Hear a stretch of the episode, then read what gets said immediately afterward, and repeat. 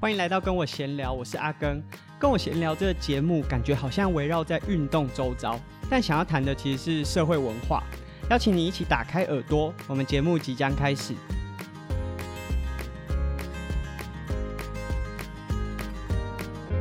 阿根八月大概有一个月的时间是在花莲带铁人三项潜力培训的国家队嘛，那九月到十月就啊比较多个人的行程，所以。很多的访谈节目啊，广播节目，就不管是传统广播，或者是同样也是 Podcast，就是很多节目的录制，所以很特别的是，他们很刚好都在上个礼拜全部同一时间发布出来，所以礼拜一有、呃、教育广播电台的媒体来做客，那主持人是小黄老师，就是他是包含教育部和世新大学，就是做很多媒体素养。的课程访谈的过程还蛮轻松，然后因为我们是以我的出出版书籍为主题嘛，但是因为没有邀请妈妈，所以可以讲很多啊。可能妈妈在的时候我讲，虽然我跟妈妈一起讲话，我并不会觉得不自在，可是有时候还是会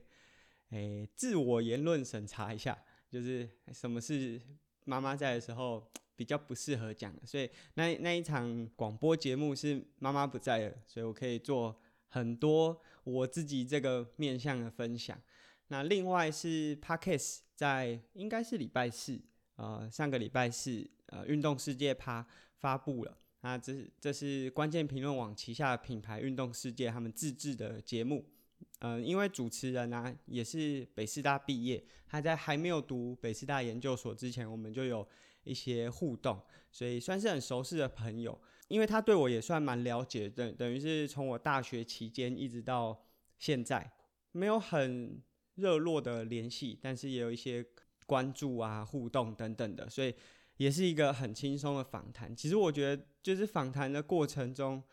如果对方是很了解你的，然后即便不是很了解，但是对你有一些他自己的想象，而不是说他只是一个。例行公事，然后只是想要把这个访谈做完。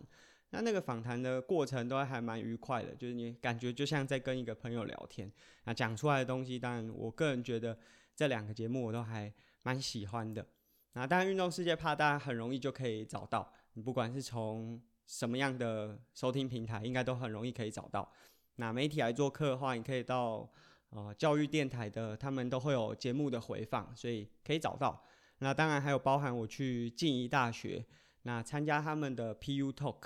他们是一个很特别的演讲的方式，其实就是跟 TED 的演讲方式是一样的，就是十八分钟，然后传达一个理念或者一个故事。虽然我已经做过很多次这种访谈或者演讲，可是十八分钟其实是一个非常难掌握的一个节奏，因为很多时候如果你给我两个小时，我可以。铺陈可以起承转合，可以用各种方式手段去啊、让大家有一点点的改变，然后去控制那个现场。可是十八分钟，你又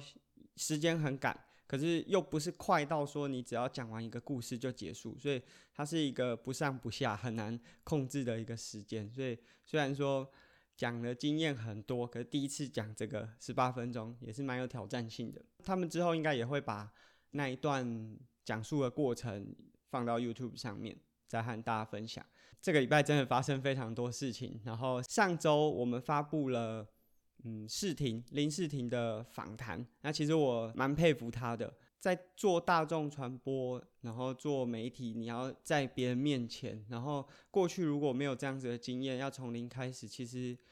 还蛮困难。所以像上个礼拜我问他一些对话的方式啊，其实。一直到现在，即便我自己录 Podcast 录了这么多集，然后拍 YouTube 等等的，还是一直在学习，因为总是还会有一点点不习惯。就例如说，再重新回听自己的声音啊，或者是我们有时候反刚是比较严谨的，那上面的字比较多的时候，我们不能把字念得很硬，就好像在朗读这个纸张上面的每一个文字，可是又要重新转译。那有些时候，这个大脑在跑，然后嘴巴在讲，整个状态其实不是这么容易的。世廷他跟我们分享很多这种讲坛上面的一些技巧。那其实我们自己不管是啊、他那一集录完之前，还是呃，我们录完之后也一起出去吃饭啊，然后出去走走。我们在对谈的过程中，其实大家都对这个运动的环境有很多期望啊。不知道大家知不知道，智林体育台很特别，它是虽然有在 MOD 上出现，可是它其实没有播报太多。我们不管是说精英等级的比赛，或者是职业等级的比赛，当然你可能会说啊，可能高中甲组的棒球也算是精英的棒球，可是基本上都还是学生层级比较多，所以智林体育台基本上整个频道都是直播球赛，呃，直播运动赛事，不止球赛，也有竞技类的，但是都是以基层为主，所以算是一个很特别的媒体。那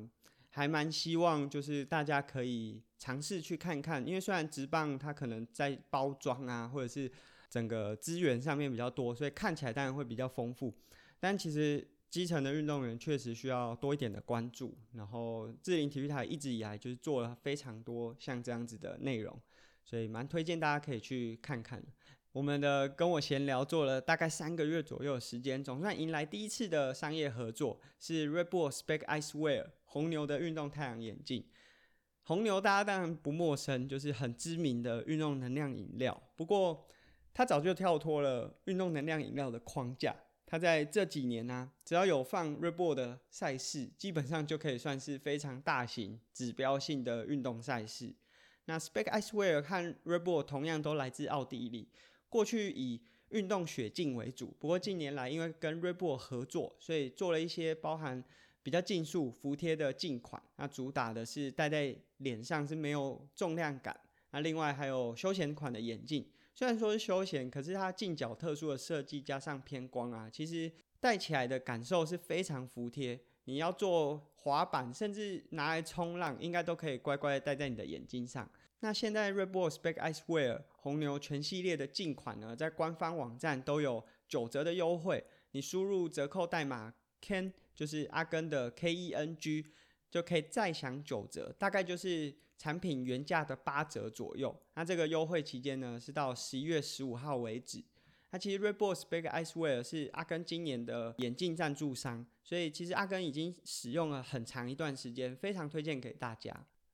上周发生了这么多事，我们都还没有讲这一周的主题。那我们今天想要讲的是，诶，也是在八月我去花莲异地训练的时候，因为我们有很多教练一起协助这些青少年的选手。那其中有一位非常知名是游泳的教练，在花莲的国风国中，张玉明教练，就是我们常常会在训练之后就是会闲聊，因为其实这种互动都可以帮助教练在打开眼界，因为毕竟我们可能，例如说我。可能在北部生活，或者在中部生活，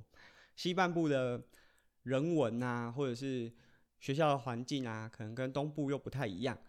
那我们在互动的过程中，其实可以学到很多东西。那张教练本身又是经验丰富，而且他也是从非体制，所谓非体制就是他是游泳教练，可是他过去其实不是一直都是游泳选手或者是游泳教练这样升上来的。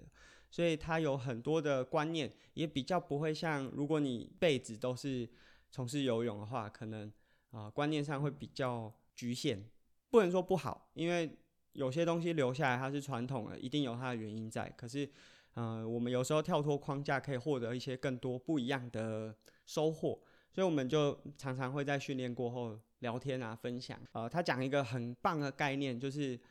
我们都知道说选手要找到好的教练，然后这个教练才能让他变成是好像千里马找到伯乐。就被伯乐看出来，然后被发掘了，才可以变成更优秀的选手，往更高的层级去发展。我们都知道教练很重要，但是谁又是教练的教练？那这意思就是说，我们虽然即便可能已经成为教练，甚至已经像我们那个时候可以说是国家队的教练，我们自己教练本身一定也还有需要学习的地方。所以，到底谁才是可以去指导教练的那个教练？那说真的，这个没有很直接的答案，就是即便到这一集结束，应该也很难获得一个很明确的答案。不过，这个解答好像也有点好像心灵鸡汤，没有那么现实。但是实际上，就是每个教练应该都要不断的去学习。其实包含像我刚才讲的说，我们很多教练在训练完之后可以互动啊，这也是一个方式。他并不是说你一定要真的找到一个教练，而是说你要有一个方式让教练不断的去自省，不断的省思自己在指导的过程，或者是在执教的过程，有没有还可以再更好的。选手有时候会变强，不一定是教练的本事，有可能是这个选手的资质特别好，我们教练只是卡在那个位置啊。我常常会这样想，就是我的选手如果比赛比得很优秀，真的是我的功劳吗？还是他们其实自己本身，即便不是我带，他们也可以走到那个程度？那到底我的价值在哪里？我要怎么样放大我的价值？就是让原本进来的选手真的可以从我身上获得一些什么。所以今天我们就想要讲谁是教练的教练。那说到教练，就是我经历过非常非常非常多的教练。就是虽然我是半路才开始练棒球，可在高中。首先是我在高中棒球队就转过学，所以我从一间私立的学校转到公立的学校。在第一间私立的学校啊，在四个教练指导的过程，每个教练会负责不同的专项，例如说有守备比较强的教练、打击比较强的教练或者投手教练，这分工比较细。啊，不过那可能是因为私立学校他们有一些建教合作，有一些资源才有办法做到啊。因为大家如果有知道体育班的生态的话，光请到一个就是正职的教练，就由学校来聘请正职的教练，就是一个很大的门槛了。更何况你要四个教练，所以其实很多都是用啊约聘啊，或者是用其他的方式，才有办法凑到这个教练数。每个教练一定都会有他的特性和嗯风格，所以等于是在这段期间，光是私立学校我就接受了四个教练不同风格的影响。一直到转学之后，转学这个公立学校就变成是公立的，所以他的啊教练的聘任就会比较严谨，就是要通过学校一些相关的政策法规啊。在我那个时间刚好是球队比较有波动的状态，所以我光是进去读的那两年，也又再换了三四个教练。那在这个过程当中啊，可能。在书就是我自己写的《孩子经》《妈妈经》里面有说到，就我们曾经有一一段时间是有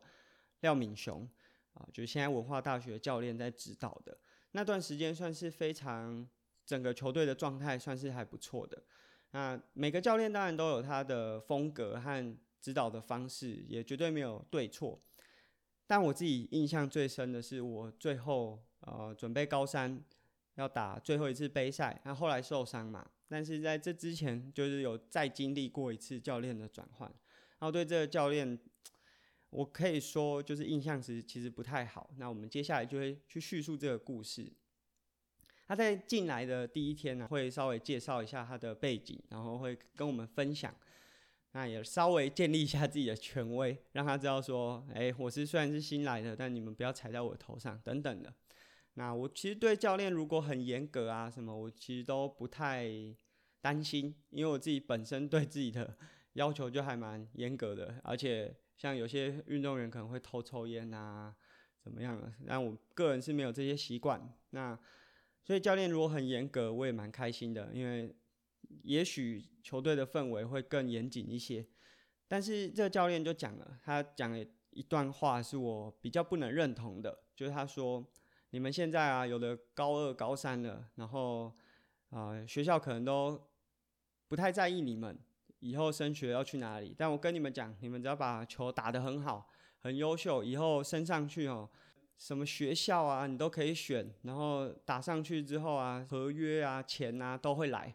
然后那时候，其实我们当然以选手的角度，终究是希望可以打上职棒，甚至是有高额的签约金，然后有好的月薪、好的保障，这些都是毋庸置疑的。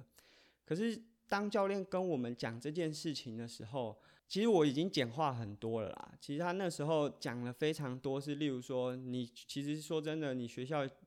功课怎么样都不重要，等等的。当然，我觉得就不需要赘述，反正他。讲了很多，就是你只要球技打得很优秀，你未来就一定会有很好的学校可以读，等等的。在当时，我就对这样这样子的论点或者是说法，其实是蛮不认同的。但是，其实，在那一段时间，嗯，我后来也受伤了，所以我就没有那么常到球队去训练，所以对我来说，这个教练的影响也并不大。可是，如果我们现在回去看的话，其实很多学弟在当时，我认为还蛮有机会，他们应该可以考上很不错的学校。嗯，就算不是学科考试，靠着数科应该也可以升上甲组里面不错的学校。可是很可惜的是，后来的学弟可能就有一段时间就是断层了，没有没有再继续打。我们当然不能说这个教练对这些后面的这这可能一两年有多大的影响，因为这个我们都没有直接的证据。但是其实我想要讲的就是说，教练是什么样子，选手最终都会变成是什么样子。那我相信我刚才讲的这个教练，他其实就是一个很传统的。体育班可能会出现，或者运动校队可能会出现的，就是你成绩只要跑得很好，你就会有保送啊，你就会有好的升学机会啊，你未来的保障哦，可能我们以棒球来说，就会有职棒可以打，可能有甲组可以打，那你就可以靠这个变成一个一生的工作。当然，我觉得靠以这个论点来说都是没有冲突的。你如果表现很好，表现优秀的话，确实，真的都会有蛮多的机会可以去发展，可是这真的不是唯一。那如果教练是用这样子的口吻和指导方式的话，会不会让选手产生错觉？他会认为说，我就只需要在球场打球，那我在学校，我我们其实，在那一段时间，球队发生很多事情，然后常常被学校老师投诉，那可能是上课睡觉啊等等的，虽然都不是一些很大的事情，可是。整体来说，就是让，即便是体育班，因为我们体育班有四个运动校队，即便是在体育班里面，就那个体育班棒球队，又感觉会让人家觉得说，哦，又是棒球队，又搞事了那种感觉。那我就觉得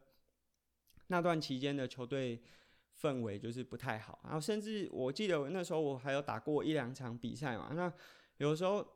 其实也打得不差，就是例如说我可能打球，嗯。有安打，可是教练会用，例如说，你可能本来这支是二垒安打，他就会质疑你说，你怎么不再打好一点等等的。那当然，我也觉得如果有机会可以再打更好，如果可以好，不会有人想要更差嘛。但是我会觉得说，在比赛的环境里面，感觉没有，从来没有塑造一个，如果赢球是开心，然后输球我们呃有建设性的指导，就是常常都是啊、辱骂的方式在执行，所以。那时候的氛围和包含我后来看学学弟他们出来，好像就不是这么想要打球的那个感觉，我会觉得蛮可惜的。这教练其实也打过，我记得没错的话，应该也打过职棒。那我毕业之后，可能再过一两年之后，这教练也就离开这间学校，后来也就另外又请了新的教练。然后这个教练应该也后来没有再带任何基层的校队，如果有可能也都是很短暂的，就是没有真的固定。在带哪一支学校？我还记得，大概又过了，可能应该少说七八年以上，就是这一两年，我在有一次家里附近的邮局要寄东西，然后我就看到他停车停在路边，然后也是要下来寄东西。可是，嗯，不知道散发出来的感觉，就真的我没有办法接近他，所以我也没有跟他打招呼这样子。我自己是在那一段时间是还。心里是还蛮冲击的啊，就这是我一个很喜欢的运动。可是如果这个领域的都已经可以打到直棒的教练，就有直棒经验的教练是这样子在教选手的话，如果外面有这么多教练都是这样在教选手的话，这个领域我还蛮害怕的。我当时的心情是这样，选手最终会变成什么样子，其实都是跟随着这些教练他的所作所为，因为。毕竟不是每个选手都很早就会开始想，那如果教练怎么样灌输他，他可能就会照着那个方向去做，所以我会觉得这个其实是蛮可惜的。讲了这么多很严肃的内容啊，其实虽然在当下，就是我以选手的角度会觉得那一段时间是非常灰暗的，可是如果我们回过头去看，其实也是一个能量啦。就我们总是得找到一些调解的方法，看着这个教练的做法，会让我们更省思自己。如果未来有机会成为指导者的时候，教练的所作所为都会有非常大程度去影响到受指导者，不管是学生还是选手。我们真的常常会听到说“身教大于言教”，你就是要真的身体力行的去把这件事情做好。那说到“身教大于言教”，我们就回到我们在花莲异地训练的那个过程。我们每次训练基本上会呃由不同的教练来主导，所以我们总共有好像。四到五个不同的教练，这个教练群是当然在专业领域每个都有自己的专精，但另外在日常生活管理，我相信也是非常的严谨啊。因为我们在训练啊，总共会分成三次训练，早上的五点或六点，上午十点和下午四点，三次训练啊，选手只要到现场，绝对不会有任何一次是教练还没准备好的，所有教练都是已经准备好要面对选手的训练。